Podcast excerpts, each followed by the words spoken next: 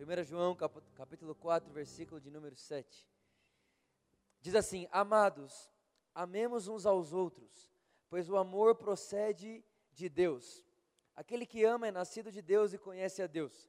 Verso 8: Quem não ama não conhece a Deus, porque Deus é. O que está escrito aí na sua Bíblia, gente? Que Deus é. Verso 9: Foi assim que Deus manifestou o seu amor entre nós. Enviou o seu Filho unigênito ao mundo para que pudéssemos viver por meio dele.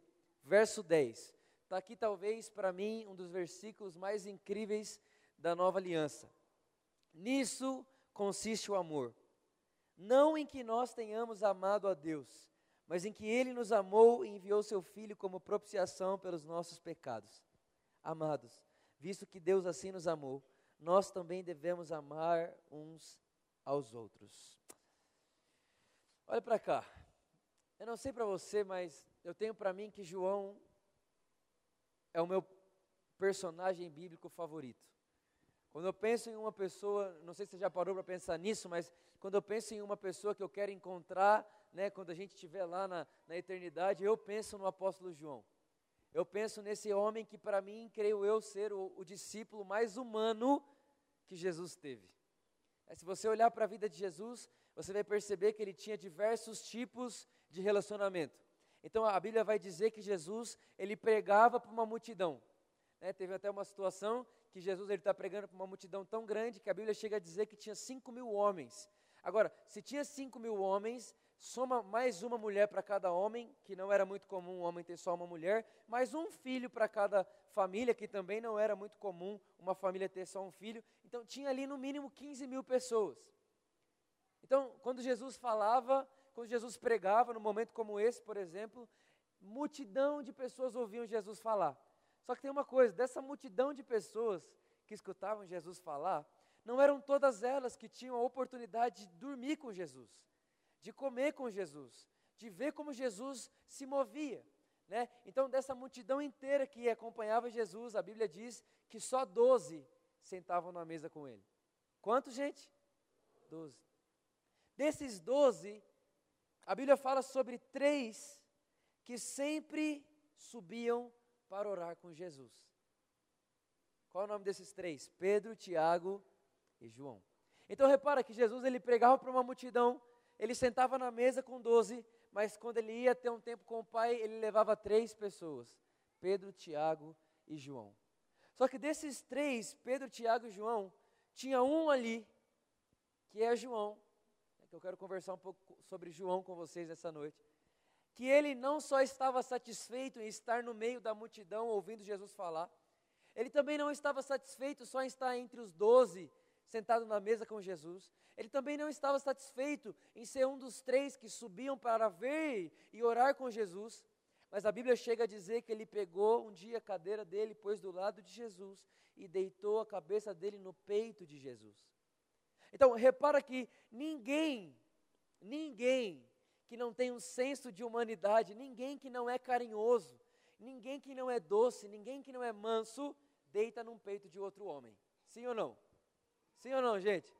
Então, o que, que, eu, que, que eu consigo perceber em João? João era muito humano. João, ele era muito humano. Ele deitou no peito de Jesus. E sabe, o que, o que, eu, o que eu fico muito intrigado com a história é que não foi Jesus que chamou João para sentar do lado dele. Foi João que percebeu que ele podia ir até lá. Sabe, às vezes nós esperamos, já não, eu estou esperando Jesus descer aqui agora para falar comigo. Eu estou esperando Jesus aparecer no meu quarto para falar uma coisa comigo. Eu estou esperando algo assim de extraordinário acontecer. Só que a verdade, meus irmãos, é que o caminho está aberto. E nós vamos aonde nós quisermos. Agora presta atenção nisso. Esse João, ele escreveu um dos evangelhos. Né? Então tem lá Mateus, Marcos, Lucas e João. E João, quando vai escrever os evangelhos, ele se dá um auto-apelido. Ele se auto-apelida. Agora, todo mundo há de conver comigo aqui, todo mundo concorda comigo, que não é legal pessoas que se autodefinem. Por exemplo, eu chego aqui para você e falo assim, gente, muito prazer, meu nome é Vitor Azevedo e o prazer é seu de me conhecer. Quem acha isso legal? Você chega assim e fala, ó, oh, tudo bem? Tudo, tô, ah, então, é, eu sou a pessoa mais legal que você já viu na sua vida. Quem acha isso legal? Isso é muito chato, sim ou não? Aquele, aquele tipo de gente que tem que se aprovar o tempo inteiro. É chato ou não é? é. Mas João, quando ele está escrevendo o Evangelho, olha o que ele faz. Pedro ele chama de Pedro. Tiago ele chama de Tiago. Judas ele chama de Judas. Mas quando ele vai falar a respeito dele mesmo, ele não se chama de João. Ele se chama o discípulo a quem Jesus ama.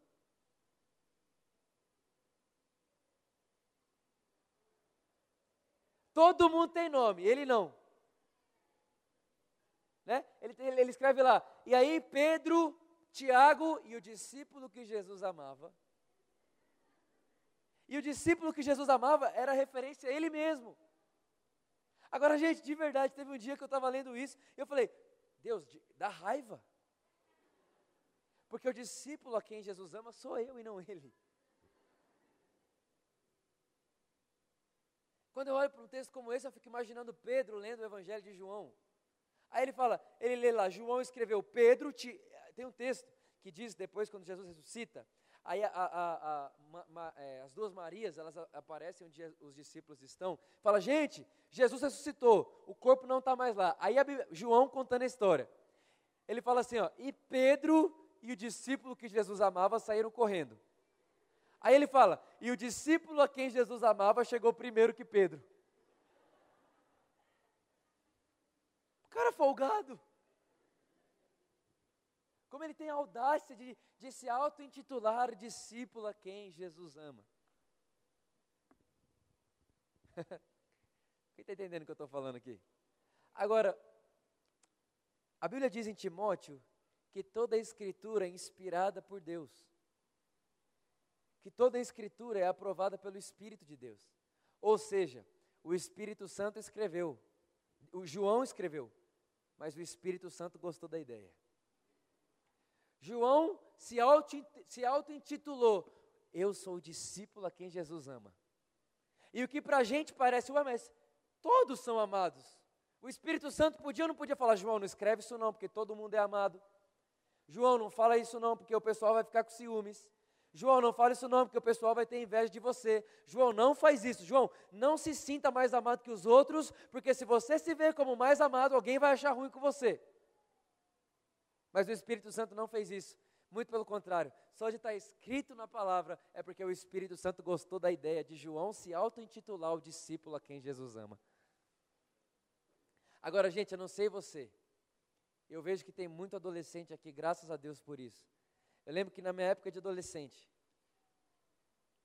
a minha vida, ela resumia em amar a Deus. As pessoas falavam para mim, Vitor, quem ama a Deus faz isso, isso, isso, isso e isso. E quem não ama a Deus faz isso, isso, isso e isso. E aí tinha uma coisa, eu só me via fazendo o que quem não ama faz. E parece que quanto mais falavam que não pode fazer, mais eu queria fazer. Sabe, meus irmãos, deixa eu falar uma coisa para você. Deus nunca, Deus nunca planejou salvar o homem mediante leis. Deus nunca planejou salvar a humanidade dando uma lei para ela cumprir. É mais ou menos assim. Todo dia você passa em frente a um muro e nesse muro tem um buraquinho pequenininho assim. E você nunca nem importou com o buraquinho. Você passa todo dia lá, você nem vê. Mas um dia alguém vai e coloca assim: não olhe o buraco. Fala a verdade para mim. É ou não é um convite para olhar? Sim ou não, gente? Então repara uma coisa, a lei, ela faz uma coisa com você, ela faz você ter desejo do erro. E era engraçado que quando eu era um adolescente, eu estava lá na igreja, eu tocava na igreja, comecei a tocar bateria com seis anos de idade. E aí eu lembro que na semana que eu achava ter feito tudo certo para amar a Deus, eu chegava para tocar no domingo na igreja, uau, hoje eu posso tocar demais. Mas na semana que eu tinha achado, que eu, essa semana não fui tão bem assim. Essa semana minha performance não foi tão boa. Eu chegava na igreja envergonhado, era como se eu não quisesse pegar na baqueta para tocar. E sem perceber, eu estava dizendo para mim mesmo que o dia que eu fazia tudo certo, eu achava que eu merecia poder tocar. E o dia que eu não tinha feito tudo certo na minha ótica, eu me achava imerecedor. Olha só que vida. O dia que eu achava que, não, olha assim, eu cumpri a lista inteira de quem ama Deus, então a hora que eu ia orar, eu ia ficar com Deus, eu chegava com ousadia, com Deus, eu estou aqui, o seu santo. E o dia que eu me via com pensamentos errados, com ações erradas, eu não tinha coragem de comparecer. Por quê? Porque eu não me sentia merecedor. E eu vivi essa vida fundamentada nisso. Eu preciso viver para Deus me amar. Eu preciso viver como alguém que ama a Deus. Eu preciso viver como alguém que se dá por Deus. Eu preciso fazer alguma coisa para Ele. É uma boa motivação, sim ou não?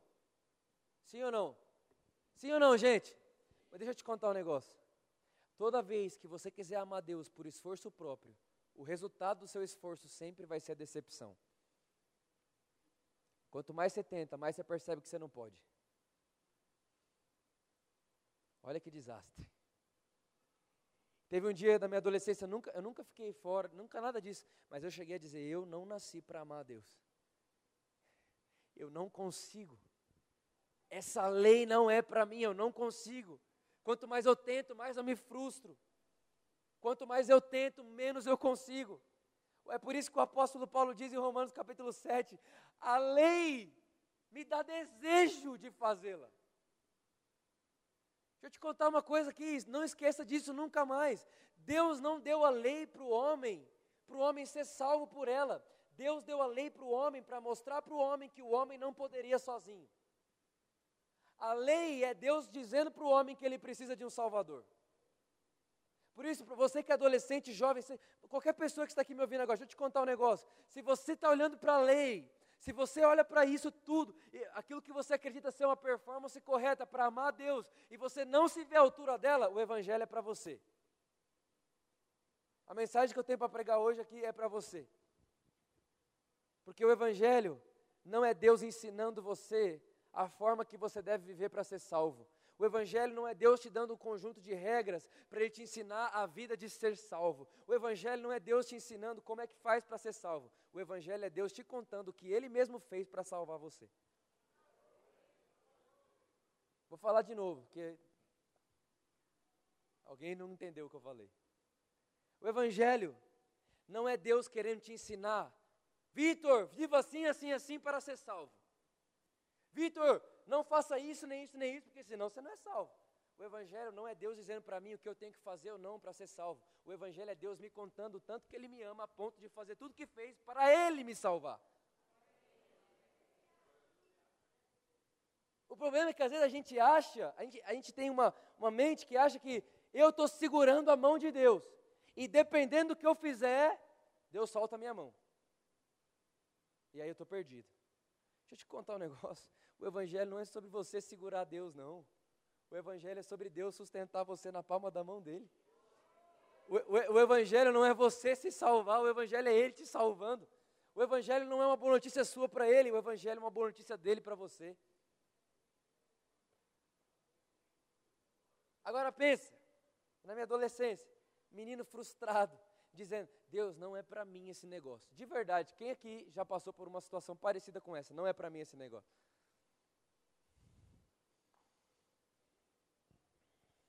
Olha aqui para mim. Até que um dia, hum, estava lendo 1 João capítulo 4, texto que eu acabei de ler com você. O apóstolo João diz: Nisso consiste o amor, não em que vocês amaram ele, mas que ele amou vocês. Nesse dia é como aquele dia que aparece uma luz no fim do túnel. Eu estava me sentindo completamente incapaz, completamente imerecedor, completamente indigno. Mas de repente João olha para mim e fala: Vitor, o Evangelho não é você amar Deus, o Evangelho é Deus amar você. Aquilo trouxe para mim uma explosão na minha mente. Um pouco mais para frente, no versículo 19, o próprio João diz, no mesmo capítulo, ele diz assim: Olha, porque nós só o amamos porque primeiro ele nos amou. Então eu entendi uma coisa, pastor. Ninguém que não entendeu o que é amado consegue amar Deus. Porque a verdade é que eu só posso amar Deus depois de entender que eu sou amado por Ele primeiro. E o Espírito Santo começou a me revelar o que é viver como alguém radicalmente amado por Deus. E eu lembro que eu, eu, tenho uns cadernos lá na minha casa que eu anotava quando eu era adolescente, e eu escrevia assim, ó, eu quero ser o homem que mais amou a Deus na terra. Aí hoje eu mudei, eu fui lá, apaguei e escrevi, eu quero ser o homem que mais entendeu que Deus me ama na terra. Porque quando você entende o amor de Deus, você vai entender o que eu estou te falando. Você não quer se definir como algo, como alguém que faz, como alguém que tem, como alguém que pode. Você só quer se definir como apóstolo João. Eu sou o discípulo a quem Jesus ama. Quantos entendem o que eu estou dizendo aqui nessa noite? Agora, gente, presta atenção comigo aqui.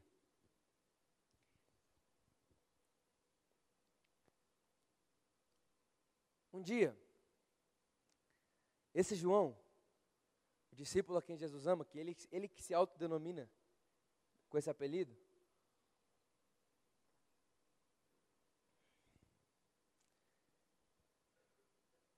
ele está diante de Pedro. E você vai concordar comigo que Pedro, sem dúvida nenhuma, era o discípulo que mais fazia as coisas para Jesus, sim ou não? Tudo que acontecia, quem respondia? Pedro. Jesus está andando sobre as águas, quem vem?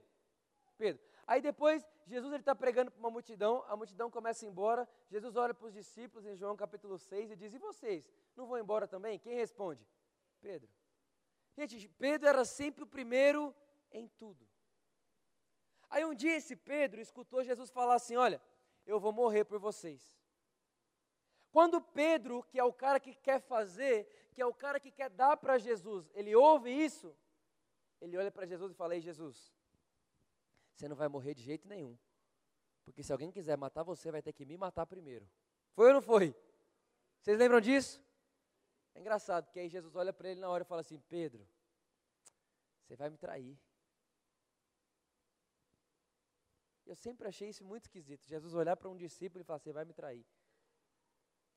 Pedro está olhando para Jesus e falando: Jesus, eu morro por você. Jesus olha para Pedro e fala: Pedro, não, você vai me trair. O que Jesus estava querendo dizer para Pedro? Presta atenção nisso. Jesus estava dizendo para Pedro o seguinte: Pedro, deixa eu te contar um negócio. O Evangelho não é sobre você me proteger. Pedro, o Evangelho não é sobre você me amar. Pedro, o Evangelho não é sobre você cuidar de mim. O Evangelho não sai de você para mim, Pedro. O Evangelho é sobre eu morrer por você. O Evangelho é sobre eu proteger você. Pedro, o Evangelho sai de mim para você e não de você para mim. Por isso, você que está aqui hoje, eu quero que você entenda e seja convencido dessa verdade. O Evangelho não é Deus cobrando algo de você.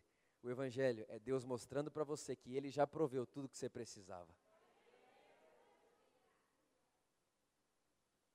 É engraçado que Deus, Ele começa a criação, não vamos entrar no mérito da criação aqui, porém, só quero chamar a atenção a uma coisa.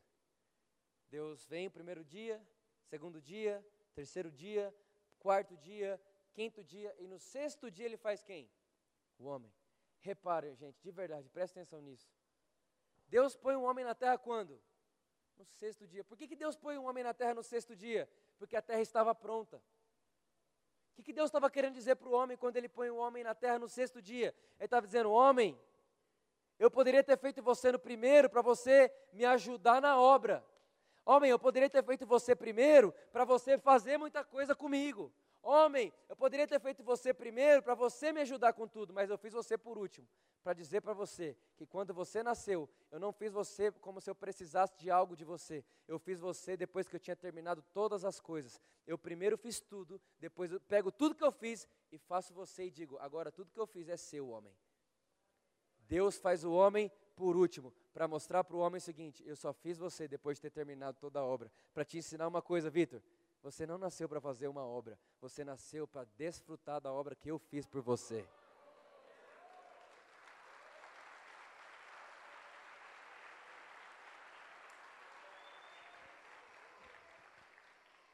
Agora, isso é muito belo. Agora, a Bíblia diz, em Romanos capítulo 5, que o salário do pecado é a o salário do pecado é a morte. O homem pecou, sim ou não? No dia que o homem pecou, ele morreu? Não. Quem aqui já pecou na vida? Você morreu? Agora eu te pergunto, presta atenção nisso, por favor. Por favor, escuta isso que eu vou te falar. Isso aqui pode mudar a sua vida para sempre, de verdade. A Bíblia diz, em Romanos capítulo 5, verso 17, que o pecado entrou por um só homem. Por quantos homens o, o pecado entrou? Que homem é esse? Adão. Deixa eu te perguntar, você nasceu pecador ou um dia você falou, vou escolher ser pecador? Você nasceu pecador. Você teve a chance de escolher não pecar? Não, com três anos de idade você pecava e nem sabia. Por quê? Porque quem pecou foi Adão.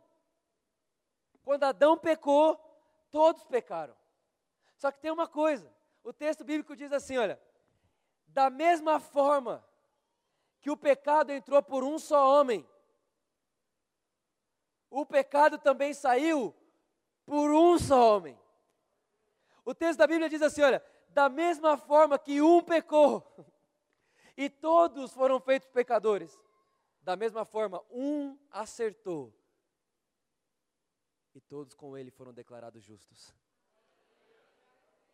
Por isso, deixa eu te contar, o Evangelho não é sobre a sua obediência, é sobre a obediência de um. Quantos estão entendendo o que eu estou dizendo aqui? Agora presta atenção: o salário do pecado é o quê? O homem pecou, ele morreu? Agora presta atenção. Qual é o seu nome? Guilherme. Vamos supor, Guilherme, que eu te empresto um milhão de dólares. Olha que benção. Eu te emprestei um milhão de dólares é porque não estava me fazendo falta, né? Olha para cá. Aí, Guilherme, olha para você, você fala assim, ó, vou te pagar semana que vem. Chega a semana que vem, você não me paga. Aí eu olho para você e falo assim, Guilherme, é Guilherme, né? Eu sou bom demais. Eu sou amoroso demais, não vou te cobrar. Beleza? Beleza. Vou embora. Quem acha isso justo? Isso é injusto, sim ou não? Por que, que isso é injusto? Porque eu tinha um milhão, ele me prometeu pagar e não me pagou. É justo ou injusto? Agora, seria a mesma coisa Deus olhar para você e falar assim: Vitor, Guilherme, você está me devendo a morte. Deixa eu te contar um negócio: você tem um boleto com Deus, sabia disso? E o boleto não é dinheiro, não, é morte. Imagina chegar um boleto na sua casa. De Deus para você. Valor, morte. Olha para mim. Aí Deus olha para você assim e fala: Vitor, você me devia morte, mas eu sou bom demais, sou amoroso demais, deixa para lá e vai embora. Quem acha isso justo? Isso é justo ou injusto? E Deus é justo, sim ou não? Então o que, que Deus faz? Presta atenção nisso aqui. Lembra que eu falei para você que o Evangelho não é sobre Deus ensinando a você a ser salvo, mas é Deus te contando o que Ele mesmo fez para te salvar?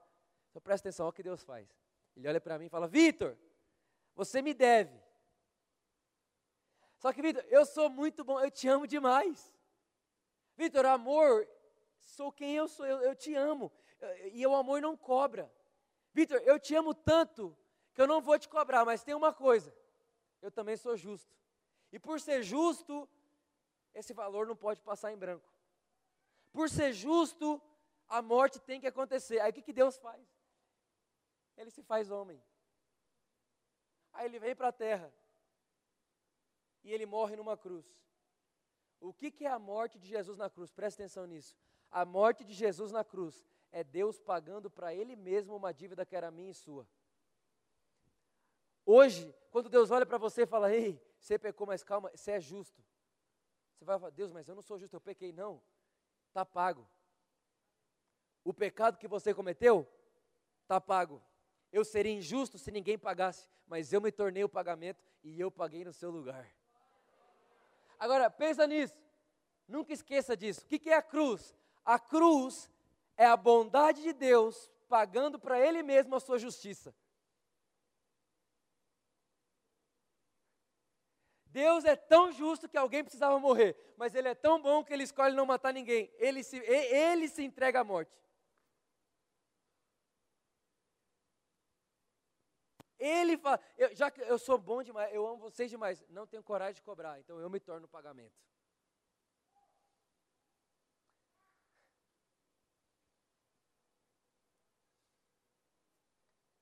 Fala a verdade, se não parece bom demais para ser verdade.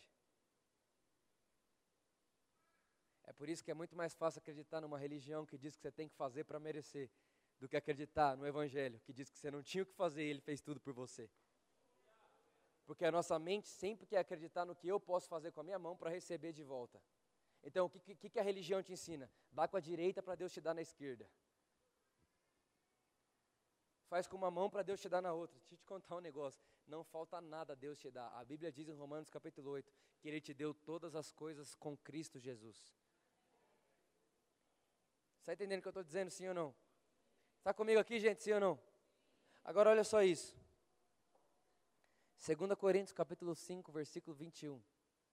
A Bíblia diz assim, que Deus fez de Cristo pecador, para que em nós fosse feita a justiça de Deus. Presta atenção nisso. Deus é, Deus é justo, é ou não é? Agora, qual que é a justiça de Deus? Vou te mostrar agora. A justiça de Deus, a justiça do homem é o quê?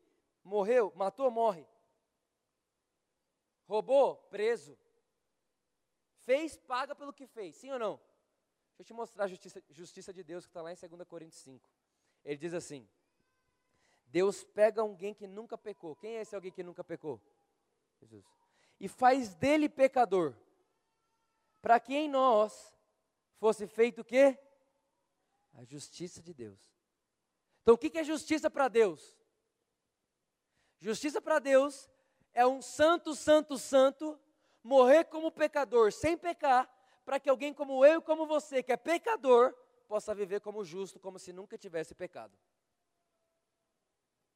Você não creu no que eu falei, você não entendeu o que eu falei. Vou falar de novo. Presta atenção. Justiça para Deus é alguém que nunca pecou morrer como o pior dos pecadores. Para que alguém como eu e como você, sem nunca sem nunca poder. A gente não podia imaginar. A Bíblia diz que Deus nos amou e nos enviou Cristo enquanto ainda éramos pecadores. Então, qual é a justiça de Deus? Deus é tão justo que Ele mesmo faz do pecador como Vitor justo também.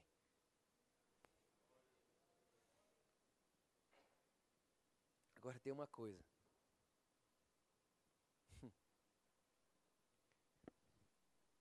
A justiça de Deus ela só, tá, ela só pode ser revestida, você só pode ser revestido da justiça de Deus o dia que você escolhe, que você escolhe abrir mão da sua própria justiça. Você que é adolescente, que está aqui, jovem, me escute. Eu sei o que é tentar amar Deus e não conseguir. Eu sei o que é tentar ter sua própria justiça e não conseguir.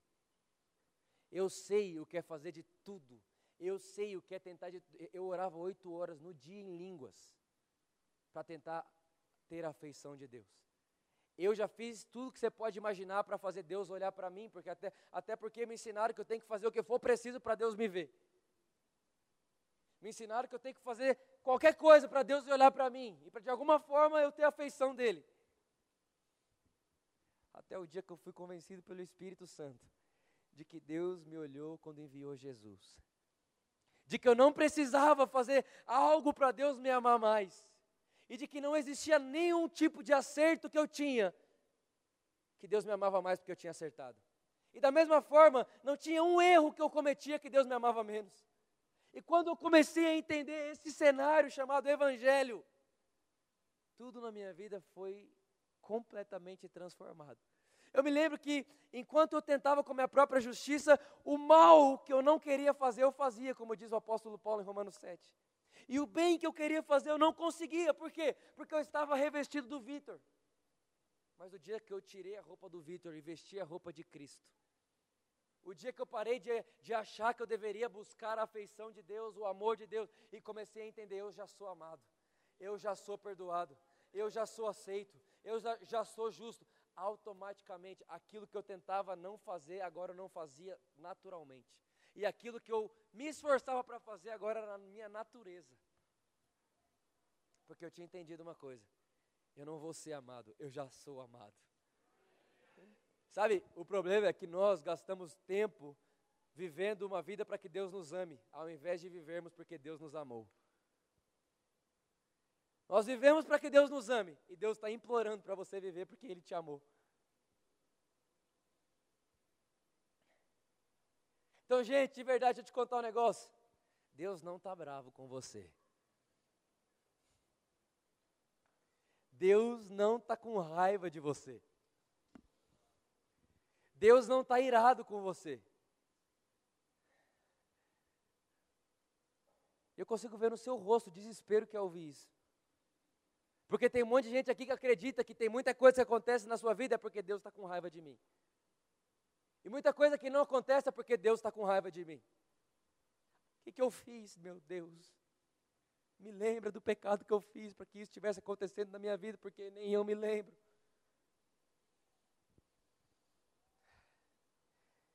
Deixa eu te contar um negócio. Você quer saber, sim ou não? Você quer mesmo saber?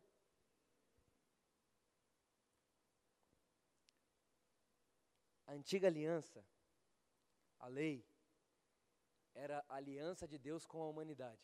Então Deus olhava para mim, você pode ler Deuteronômio 28 e dizer assim: se você obedecer, eu te darei isso, isso, isso e isso. Então tinha um si no meio. Então era Vitor, se você obedecer. Então as promessas da lei eram condicionais. Existia a vida do homem no meio. Só que a Bíblia diz que ninguém cumpriu a lei. Ninguém. Só que tem uma coisa, a lei era assim, ó.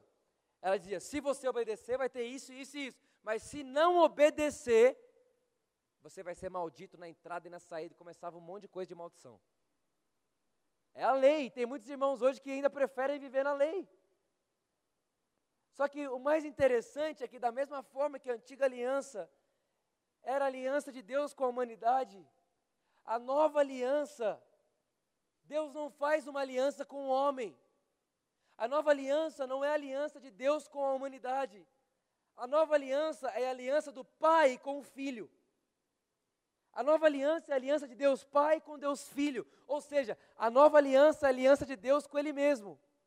Aí o que, que ele faz? Ele pega você e eu, os que cremos, e insere a gente no meio dessa aliança. Aí Romanos capítulo 8 diz assim: olha, para você que está em Cristo Jesus, não há mais condenação. Aí você pensa, mas como que alguém como eu não vai ser condenado? Como alguém como eu? Irmão, você pergunta isso porque você está de olho na lei. Porque a lei diz para você: o que você não faz, você é condenado pelo que não fez. E o que você faz, você é condenado porque deveria ter feito mais. A graça não, a nova aliança não. A nova aliança não é uma aliança de demandas. É uma aliança de provisão. Deus proveu para você salvação. Deus proveu para você perdão. Mas infelizmente, quando nós chegamos diante de Deus, quando nós chegamos diante do, do Pai, e ainda achamos que tem, temos que merecer algo dele, porque quando merecemos, então podemos entrar, mas quando não merecemos, nem devemos chegar lá perto, a gente acaba gerando uma igreja meritocrática, onde tudo na igreja é questão de merecimento. Então, se aconteceu uma coisa boa na sua vida, é porque você fez alguma coisa que Deus gostou. E se aconteceu uma coisa errada, é porque alguma coisa fez que Deus não gostou. Ou seja, nós vamos para um lugar de completa meritocracia. E aí você, que está tentando amar Deus, você acha que não é para você. Mas eu vou, te, eu vou te dizer uma coisa aqui com todo o meu coração. Você vai entender o que eu estou dizendo. Você não nasceu, quando você nasceu, Deus não olhou para você e disse, me ame. Quando você nasceu, Ele olhou para você e disse, eu te amo.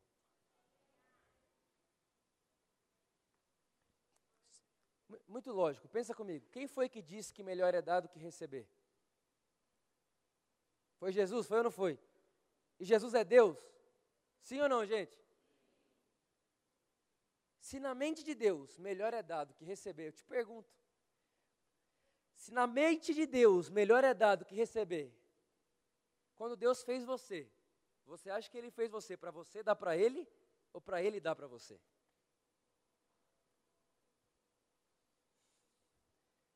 Contar uma novidade. Deus não fez você para você dar para Ele. Deus fez você para você receber dele. Deus fez você para Ele dar para você. Deus não fez você, Vitor, me ame, porque se você não me amar, eu te jogo no inferno. Deus nunca fez isso. Muito pelo contrário. A Bíblia diz que Deus provou seu amor para conosco quando enviou seu filho Jesus a morrer na cruz enquanto ainda éramos pecadores. Ou seja, o grito de Deus nunca foi: me ame se não te mato, mas sempre foi: ei, Vitor, entenda que eu te amo para que você possa viver. entendendo o que eu estou dizendo aqui, sim ou não? Agora, gente, eu falei para você sobre João, o discípulo amado. Agora eu quero chamar a atenção para mais um episódio da vida de João para a gente poder orar. Da multidão que, que ouvia Jesus pregar, quantos sentavam na mesa com ele? Doze. Dos doze que sentavam na mesa com eles, quantos subiam para orar com ele? Dos três que subiam para orar, quantos estavam na cruz? Quem era esse um? João. João. Agora eu te pergunto uma coisa. João estava nos pés da cruz. Ele viu o Deus encarnado, moído, ferido, torturado, com uma coroa de espinhos na cabeça. Isaías capítulo 52, verso 14, chega a dizer que ele nem parecia um ser humano, de tão desfigurado que ele estava. Ou seja, João viu aquela cena. Ele visualizou aquilo. Ele viu aquilo. Agora olha aqui para cá. Ele poderia ou não poderia escrever assim, ó. Pedro, Tiago e o único discípulo que não abandonou Jesus? Podia ou não podia? Sim ou não, gente? Pedro, Tiago e o único discípulo que foi até as últimas consequências, podia ou não podia? Pedro, Tiago e o único que não traiu Jesus, podia ou não podia? Mas por que, que ele não fez isso? Por que, que João, podendo se auto-vangloriar de uma obra dele, não fez isso? Vou te dizer porque, na verdade, esse é o coração do que eu tenho para te falar. João, discípulo amado, ele poderia muito bem se definir como o único que não abandonou como o único que não perdeu a fé, o único que não desviou, o único que não desfaleceu, o único que perseverou. Ele podia, vários, vários, vários, vários nomes ele podia dar para si mesmo. Mas tem uma coisa: quanto mais perto de Jesus você estiver, menos você vai querer provar do seu amor por Ele. Quanto mais perto de Jesus você estiver, menos importa o que você faz para Ele. Quanto mais perto de Jesus você estiver, menos importa o, se você perseverou ou não, se você obedeceu ou não. Quanto mais perto de Jesus você estiver, menos de você você vai falar e mais do amor dele por você você vai anunciar. Ou seja, João, o único que podia dizer: nunca traí, nunca desviei, eu oro todo dia, eu jejuo três vezes por semana, eu faço tudo que dizem para eu fazer. A religião não tem o que falar nada de mim. João era o único que poderia dizer isso, mas no final ele fala: o que, que eu vou falar perto da cena que eu vi de Deus encarnado crucificado? Deixa eu dizer um negócio. João está dizendo para mim para você o seguinte: a maior identidade que alguém pode ter, a maior função que alguém pode ter, não é de perseverar até o fim, não é de nunca desfalecer, não é de nunca errar, mas a maior função e identidade que alguém pode ter é de chegar no fim da vida e dizer: Eu sou amado por Deus. Deus é apaixonado em mim. Mas e o seu amor por Deus, Vitor? É só fruto natural do tanto que eu entendi que Ele me ama. Quando você entende o amor de Deus por você, você vai produzir amor por Deus. Mas nunca tente produzir amor por Deus sem antes entender o amor de Deus. O amor de Deus é uma semente, o fruto é o amor por Deus. Só que infelizmente a religião, ela quer dizer para você que você deve amar Deus antes de entender que Ele te ama, porque Ele só vai te amar se você o amar primeiro. Gente, que sentido faz isso? Sabe por que, que o cristianismo não é religião? Porque toda religião conta para você o que você deve fazer para chegar ao seu Deus. Toda religião vai olhar para você e falar assim: você quer chegar ao teu Deus? Faça isso, isso e isso. Mate cordeiro, entregue isso, faça aquilo, vai por esse lado, faça isso, não faça nada errado. Qualquer religião faz isso. Nenhuma religião. Deus vem contra o homem, só o cristianismo. Toda religião, Deus pede uma oferta. No cristianismo, Deus se faz a oferta. Toda religião, Deus pede obediência. No cristianismo, ele vem para a terra como homem e ele obedece. Toda religião, Deus cobra o homem. No cristianismo, ele cobra a si mesmo, naquela cruz. para olhar para você e dizer: Eu te amo demais.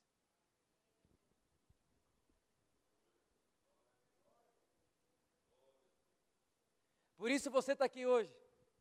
Se você não se sente, se você vive debaixo de acusação, se você vive debaixo de condenação, se você sempre acha que está devendo a Deus, você está vivendo sua vida fundamentada na lei. Porque a lei é demanda. A lei cobra você do que você não fez. Tem gente que fala assim: Ah, Vitor, o Espírito Santo me incomodou essa semana passada porque eu não fiz nada do que eu deveria fazer. Deixa eu te contar: o Espírito Santo não te incomoda do que você não fez. A Bíblia diz que o Espírito Santo te convence da justiça. E a justiça é o Espírito Santo lembrar você que você é justo. Porque não foi você que fez, foi ele que fez.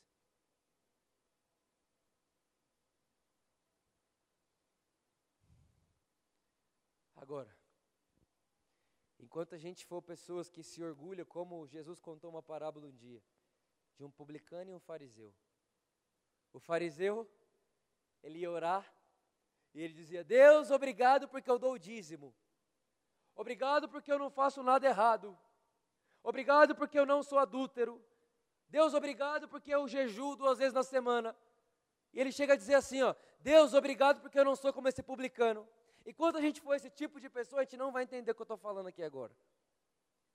Enquanto a gente for pessoas que querem merecer de Deus e ganhar de Deus na força, achar que as minhas obras mudam a afeição de Deus, a gente não vai entender o Evangelho. Mas a Bíblia diz, Jesus conta essa parábola em Lucas 9, que tinha um publicano, que ele não tinha coragem nem de olhar para o céu, de cabeça baixa. Ele batia no peito e dizia: Deus, eu não sou como você, eu não mereço estar aqui. Duas figuras, um que acha que merece e o outro que sabe, eu não mereço. Aí Jesus olha e pergunta assim aos discípulos: Quem vocês acham que saiu justificado? O que se auto-justifica ou, ou o que entende que precisa de um Salvador?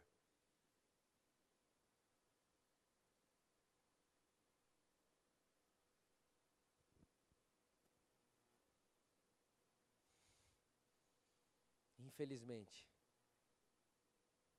muitas vezes nós temos vivido a nossa vida fundamentada na lei.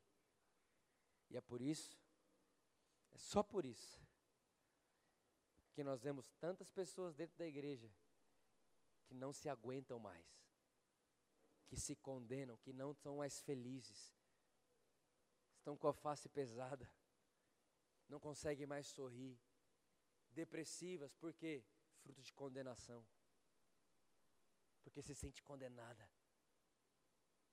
Porque acha que está em falta com Deus o tempo inteiro. Assim como eu, quando era garoto, achava que tinha que fazer tudo para Deus me amar. Eu ia ficar doente muito rápido. Mas aí eu entendi que não é sobre eu amar Ele, é sobre Ele me amar. O sorriso da minha vida mudou. O fundamento da minha vida mudou. As pessoas dizem, Vitor, você não tem altos e baixos? Nunca mais tive. Por que não? Porque só tem altos e baixos quem fundamenta a sua vida no seu amor por Deus. Quando você fundamenta a sua vida no amor de Deus por você, o amor de Deus não sofre variação e nem altos e baixos. A Bíblia chega a dizer que nem a morte, nem a vida, nem os anjos, nem principados, nem potestades, nem circunstâncias, nem passado, nem presente, nem nada pode separar você do amor de Deus que está em Cristo Jesus, o nosso Senhor. Por isso, meu convite nessa noite é: tire o fundamento de você, tire o fundamento do seu amor por Deus, tire o seu fundamento do que você pode fazer por Ele, tire o seu fundamento de tudo isso e coloque o fundamento naquilo que Ele fez por você, no amor dele por você. Cristo é suficiente para mim e para você. É mais ou menos assim, ó. Quando você escuta a lei, a lei vai dizer para você o que te falta. Quando você escuta, você escuta o Evangelho, o Evangelho vai dizer para você como Deus proveu o que te faltava. É mais ou menos assim. Você casa com a lei. Vou casar com ela. Aí, depois que você casa, você que não casou ainda, eu vou te ensinar. Você vai para a lua de mel. tá? Na lua de mel, você vai lá ter né, relações com a sua esposa. Aí é mais ou menos assim, você casou com a lei. Quando chegar na lua de mel, no quarto da lua de mel, você fala, agora a gente vai ter prazer, vai dar prazer um para o outro. Ela fala, senta na cama aqui. Senta na cama, ela olha para você e fala assim, é o seguinte, a lei te falando assim, ó. Seis da manhã eu quero café na mesa. Não aceito roupa mal passada. Não como comida requentada. Começa a te dar demandas. Demanda, demanda. Quem aqui ficaria desesperado na hora? Isso é a lei. Faz você viver condenado. Porque você acordou seis e cinco e não dez para seis. A lei faz você viver condenado porque tinha uma dobrinha na manga que você não passou direito. Quantos entendem o que eu estou dizendo?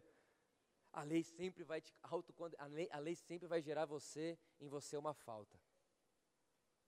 Aí você pensa assim, eu quero que a Bíblia diz que não pode separar, né? Tem que morrer para separar, eu quero que isso morra. Só que aí a Bíblia diz que a lei é eterna. Ou seja, aí tem um outro tipo de relacionamento, que é quando você se casa com a graça. Aí você casa com a graça, você fala, ah, agora eu vou fazer o que eu quiser. Aí ela vai, chega na, no dia, ela fala, senta aqui. Você fala, de novo não. Ela diz para você, eu não quero seis horas não, eu quero cinco e meia. E outra, eu não aceito só as minhas roupas passadas, as minhas têm que estar passadas do cachorro também. Aí você fala, meu Deus, falaram para mim que a graça era mais maleável. Falaram para mim que a graça era mais fácil. Não, a graça piora. Porque na graça, se você olhar para a mulher de alguém e desejar, você já pecou. Aí você fala, ah, então vai voltar a condenação? Não, não, não. Só que tem uma coisa. A graça, depois que ela fala tudo para você das, das exigências dela, ela olha para você e fala assim, ó, oh, mas deixa eu falar um negócio. Você pode descansar. Porque aquilo que eu exijo de você, eu mesmo fiz.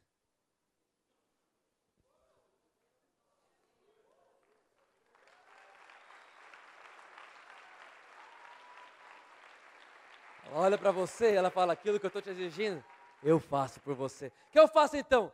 Descansa no meu amor por você. Bom, de verdade, nada é mais belo do que isso. Nada é mais prazeroso de, do que descansar no amor de Deus. E não acreditar na sua própria justiça. É por isso que o apóstolo Paulo, em Filipenses capítulo 3, eu termino com isso agora. Ele olha para mim, para você e diz: tudo aquilo que para mim era lucro. Ele está dizendo, circuncidado ao oitavo dia, da tribo de Benjamim, hebeu de hebreus, quanto à lei fariseu. Ele estava dizendo, eu fiz tudo o que a lei manda fazer. E ele fala assim: se você acha que você pode se orgulhar, eu ainda mais do que você, porque como eu, não existiu ninguém na terra. Paulo diz em Filipenses 3. Aí ele diz assim: olha, mas tudo aquilo que para mim era lucro, eu passei a considerar como perda.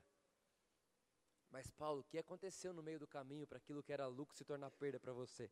Aí ele responde e diz: Porque eu conheci Cristo Jesus e a sua justiça. Eu conheci Cristo e a justiça que provém da fé e não das obras.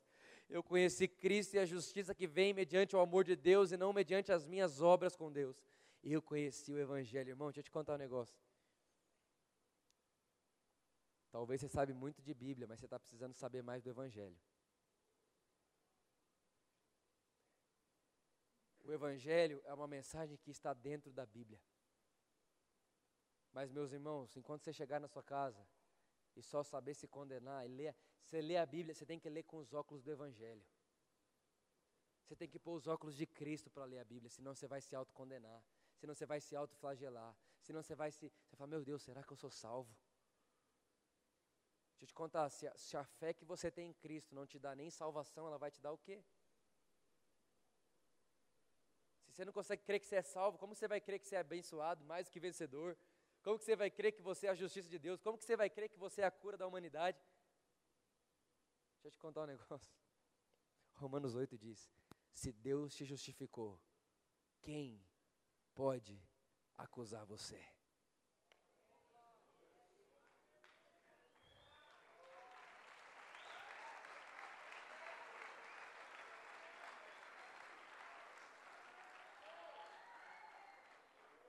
Vitor, o que você quer dizer com tudo isso? Nunca mais se defina como alguém que faz muito, como alguém, né? Não. A partir de hoje, defina-se como alguém radicalmente amado por Deus. Quem é você? Ah, eu sou pastor, faço isso. Faço... Não, eu só sou amado. Eu sou amado por Deus. Eu sou amado. Deus me ama. E o amor de Deus está o amor de Deus me favorece. Não, não queira a vida que você merece, não. A vida que você merece é morte. Viva a vida que Cristo merece, porque um dia Cristo morreu a morte que você merecia. Com tudo isso, alguém pode estar pensando assim, mas Vitor, esse evangelho é perigoso demais. O povo vai sair fazendo o que quiser. O povo, não, muito pelo contrário. O evangelho da graça não gera carnalidade. O evangelho da graça gera encanto e paixão por Deus. O que gera carnalidade, lembra que é a lei que te proíbe. Quando a lei fala não pode, você fala, eu sou carnal demais, porque eu quero o que ela disse para não fazer. Mas quando vem o evangelho da graça, e você repara que um Deus grandioso desse amou você, te ama, é por você, não te condena. Irmão, você vai virar carnal ou apaixonado?